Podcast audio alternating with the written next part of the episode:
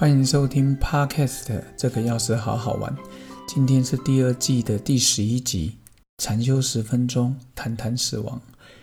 每个人的一生都可都会走到终点，最后的那一段究竟想怎么过？生病病危时，可以接受哪一种程度的介入？离开之后，又希望别人怎么来面对我们走掉之后的后事？很多问题，其实在心中，也许大家都反反复复的想过。却从来没有跟人家好好讨论。其实呢，今天就可以来好好讨论一下我对于死亡这个议题。其实生与死，我们每个人一出生下来，生之后单行道，最后就是要面对死亡。死是一种苦，生也是一种苦，所以大家常说啊，人生就是苦。对于生死的看法，儒家、佛法有层次上的差别。孔子说：“未知生，焉知死？好好把生讨论就好了啦。连生都不知道要干嘛，还去讨论第二阶段？但是以佛教来说呢，他就说我们要了悟生死，不管是第一阶段、第二阶段，都要了解。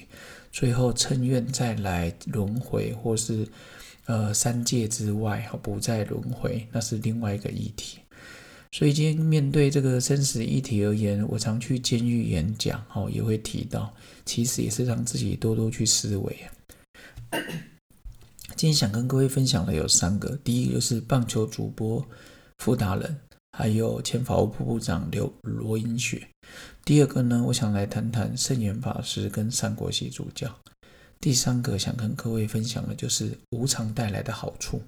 你说拜托，无常听起来很恐怖，好不好？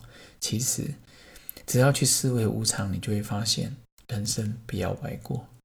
今天第一个议题就是聊聊傅达人他的安乐死，然后在国外，他晚年是胰脏癌啊，最后他非常高大嘛，哈，以前小时候我看到也是觉得国手很高大，到最后他只有四十八公斤了，连止痛剂都没办法缓解他身上的疼痛。所以呢，在二零一六年十二月六号，他办了一个生前追思会。他想说啊，不要我走再来怀念我，我在就来说。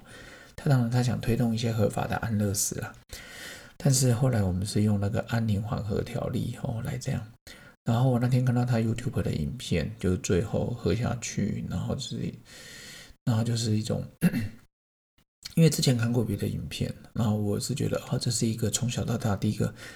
电视节目里面看这么熟的人，看得出来他真的是被疾病所产生了哦，就是只想求一个善终好走。然后我觉得他表达他个人的想法意见，当然家人在旁边也是很不舍。但是我觉得他就是当事人，受苦的是他，当然家人也受苦。看得至亲的离开，很多人当然无法接受，但是病痛的折磨。所以我觉得，如果能有更好的法规，或者我们现在台湾用安和缓和条例，当然都可以部分的舒缓这个病人的疼痛或痛苦了。像我外婆在过年前一天离世，那时候在医院也是有点像安宁的缓和医疗啊，我觉得其实也是不错哦。当然，只有当事者才知道深受病痛的折磨那个疼痛度哦。第二个，后来过没多久，又看到法务部长罗英雪日前病逝，然后呢，就想起来他当时在马英九政府时代当过政委、法务部长，以前是一个公益律师。那当然，他讲话有他自己的想法，所以 YouTube 里面我找出他的影片，在他走掉的前一年，有一些就常常以佛法或是自在在分享。那我觉得至少没有病痛，好也是一种离苦得乐。讲到离苦得乐，最有名的就是圣严法师了，哦，还有三国系主教。因为当时我常去监狱演讲，也讲了很多佛教大师，所以圣严法师从狼山小时候，然后三十六岁去日本的立正大学。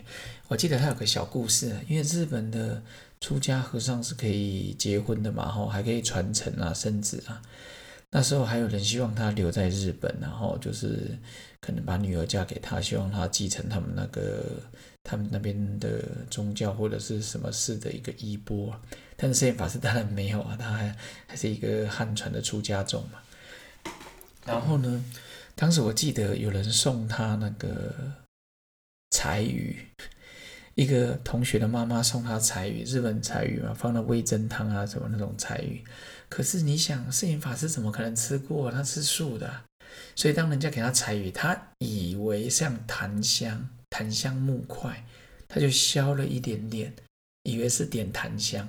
等他点的时候，他的书里面有提到，他点的时候觉得奇怪，今天这个木头的香味怎么怪怪的？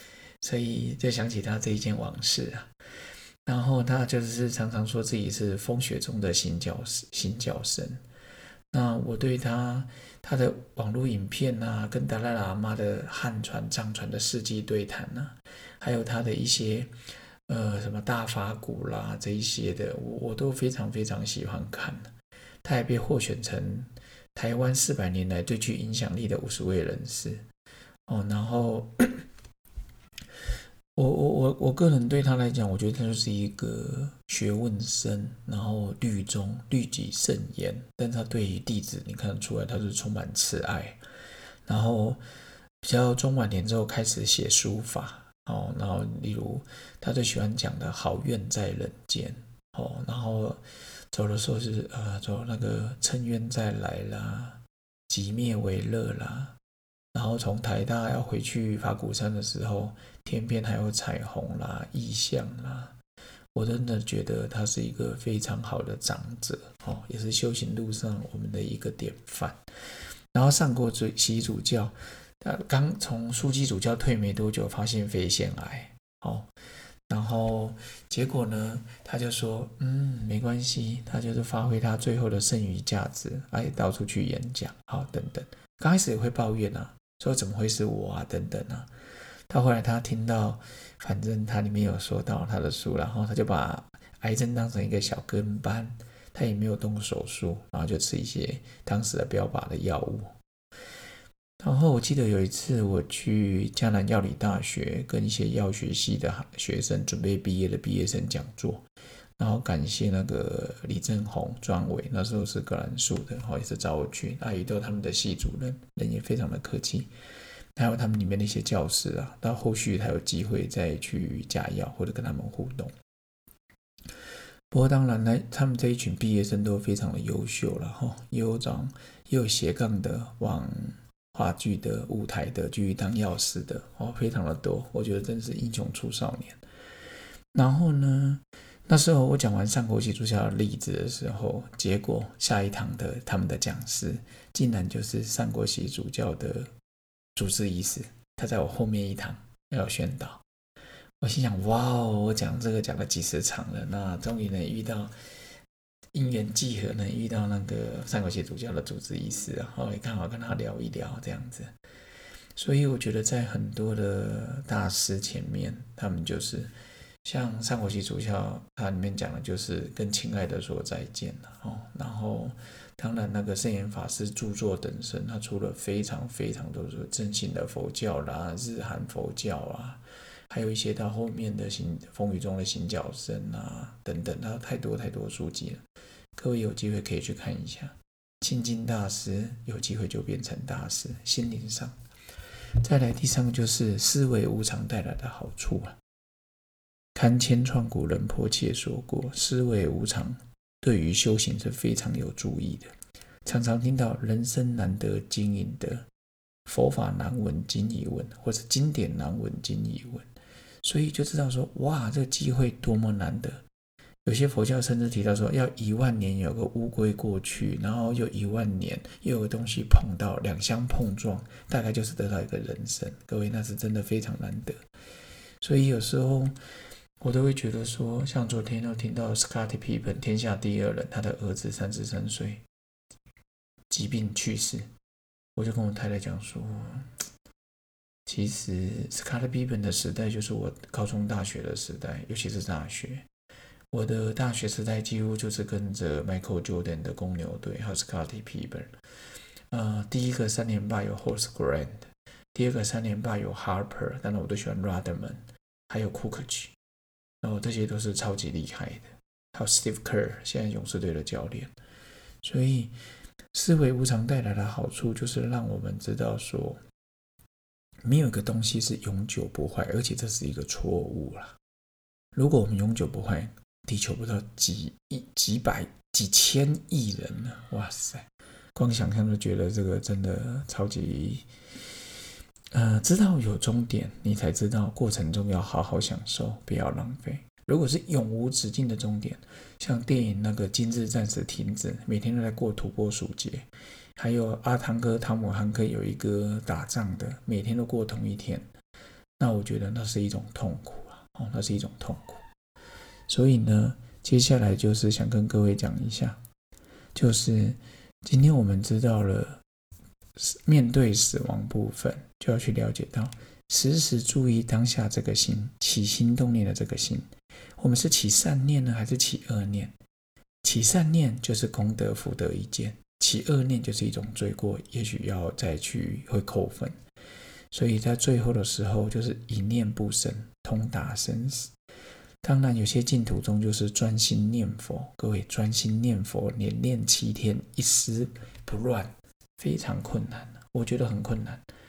所以有些人说啊，我念了一百遍阿弥陀佛，各位念了一百遍，到底当时有没有很专注，还是只是英语鹦鹉学语哦，英语学舌，而且人家讲根本不知道里面的意思啊。如果当下每一个经典每一句咒语，我们都能够念得非常的专注，其实那个就是非常的大功德、大威德力。